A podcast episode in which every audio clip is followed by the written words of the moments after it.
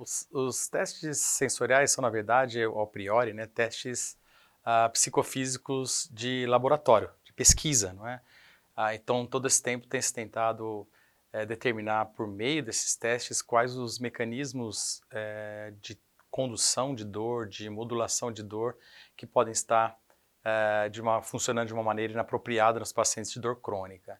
Então, na verdade, as pesquisas hoje caminham no mundo inteiro para se tentar é, aplicar ou ter uma aplicação clínica desses testes para que a gente possa fazer três coisas basicamente. Uma delas é, é predizer né, a dor pós-operatória, por exemplo, pós-implante ou pós-ortognática ou pós-endodontia, por meio de testes sensoriais que nos dizem se o paciente tem uma modulação inadequada da dor ou se tem um sistema é, neuronal hiperexcitado, isso talvez aumente a chance desse paciente apresentar essas dores pós-operatórias. Né?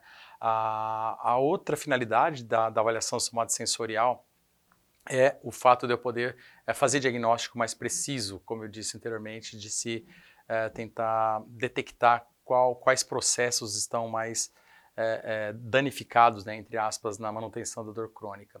E o terceiro, como foi o, o objeto da pergunta, é talvez nós conseguimos é, escolher, fazer uma escolha de terapias um pouco mais apropriadas desses pacientes de dor crônica baseado nos, nos resultados desses testes né, somatosensoriais, especialmente de modulação do, do, do estímulo deficiente uh, e também de hiperestabilidade neuronal, os, os, testes dinâmicos que nós chamamos. Né.